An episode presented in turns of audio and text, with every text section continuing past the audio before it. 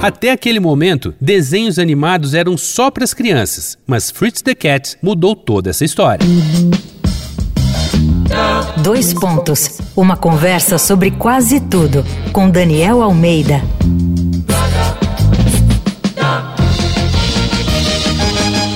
A gente continua com a série Sem Tanga Nem Capa aqui no Dois Pontos, toda dedicada às histórias em quadrinhos. E nesse episódio, a gente vai falar do longa de animação do Fritz the Cat, o primeiro desenho proibido para menores a passar no cinema.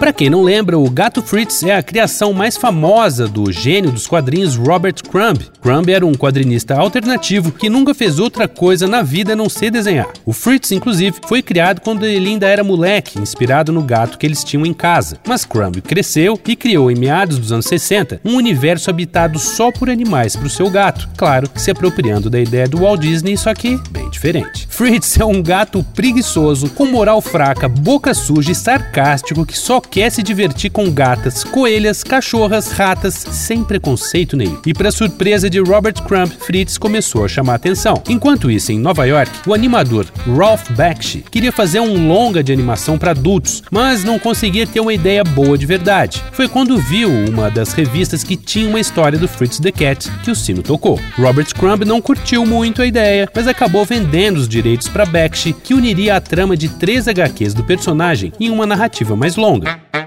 Mas imagina só, desenho animado naquela época era praticamente um monopólio da Disney e totalmente voltado para as crianças. Um desenho com sexo, drogas e crítica social não agradou nada os produtores que se recusavam a botar dinheiro nessa barca. Porém, com muita relutância, a Warner deu uns caraminguás para a produção poder começar, mas quando viram o primeiro corte, sumiram do projeto como o diabo foge da cruz. Sem saída, Bakshi teve que recorrer à distribuidora Cinemation, especializada em filmes adultos se você me entende. Com isso, Fritz the Cat recebeu o X-Rating, ou o selinho de proibido para menores. O que seria um atestado de fracasso nas bilheterias se tornou um bônus nas mãos dos velhacos da Cinemation. Sem choro nem vela, eles destacaram em letras garrafais e brilhantes no cartaz do filme que se tratava de um desenho censurado. A estratégia deu super certo. A produção de 700 mil dólares faturou 90 milhões de dólares, até hoje o maior recorde para uma animação independente independente. Quem não curtiu essa história foi Robert Crumb, que odiou as liberdades tomadas com seu personagem no desenho e matou Fritz the Cat em uma HQ de 1973, um ano depois do sucesso do gatuno Amoral nos cinemas.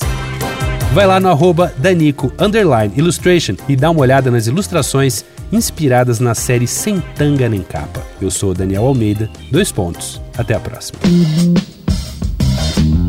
Você ouviu Dois Pontos uma conversa sobre quase tudo com Daniel Almeida.